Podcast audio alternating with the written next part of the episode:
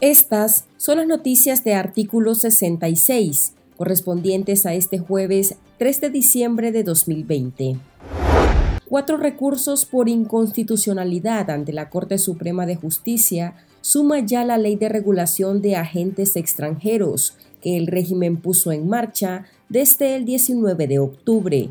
Con la normativa, se pretende espiar y controlar los pasos de las organizaciones no gubernamentales, a las que podrían hasta congelarles o confiscarles sus cuentas o bienes. Delegadas del movimiento renovador sandinista alegaron que la ley viola los derechos civiles e individuales y contradice los convenios internacionales de derechos humanos firmados por el mismo Estado, por eso afirman que están obligados a desobedecer la ley Putin y solicitan a la comunidad internacional sanciones individuales contra los promotores.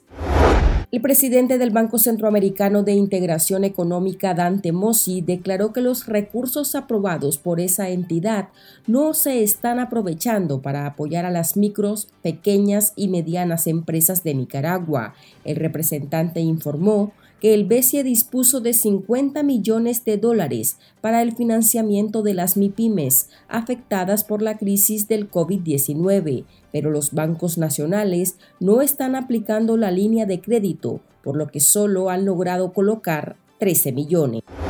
El preso político Kenis Vargas Gutiérrez, de 38 años y originario de Managua, fue declarado culpable por el delito de robo agravado. La lectura de sentencia será leída el 10 de diciembre y el ciudadano podría enfrentarse a siete años de cárcel, la pena que exige la Fiscalía. Al reo le achacan la participación del robo de una motocicleta y un celular, y él supuestamente fue quien amenazó con un arma de fuego. La defensa sostiene que el proceso no fue apegado a la ley, porque el juez orteguista William Howard López desestimó las pruebas, por lo cual se preparan para un recurso de casación a favor del otra vez prisionero de la dictadura.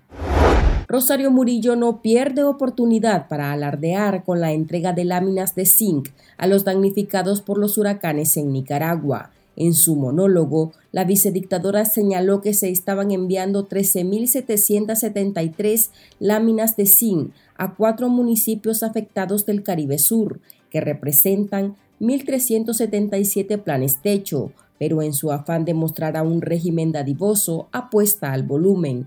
La vocera dijo además que 133 familias permanecen todavía en albergues de Bilwi, número que corresponde a 633 ciudadanos. Estas han sido las noticias de artículo 66. Para esta y otras informaciones, visite nuestro sitio web www.articulo66.com. Síganos en Facebook, Twitter e Instagram y suscríbase a nuestro canal de YouTube les informó Marlin Balmaceda.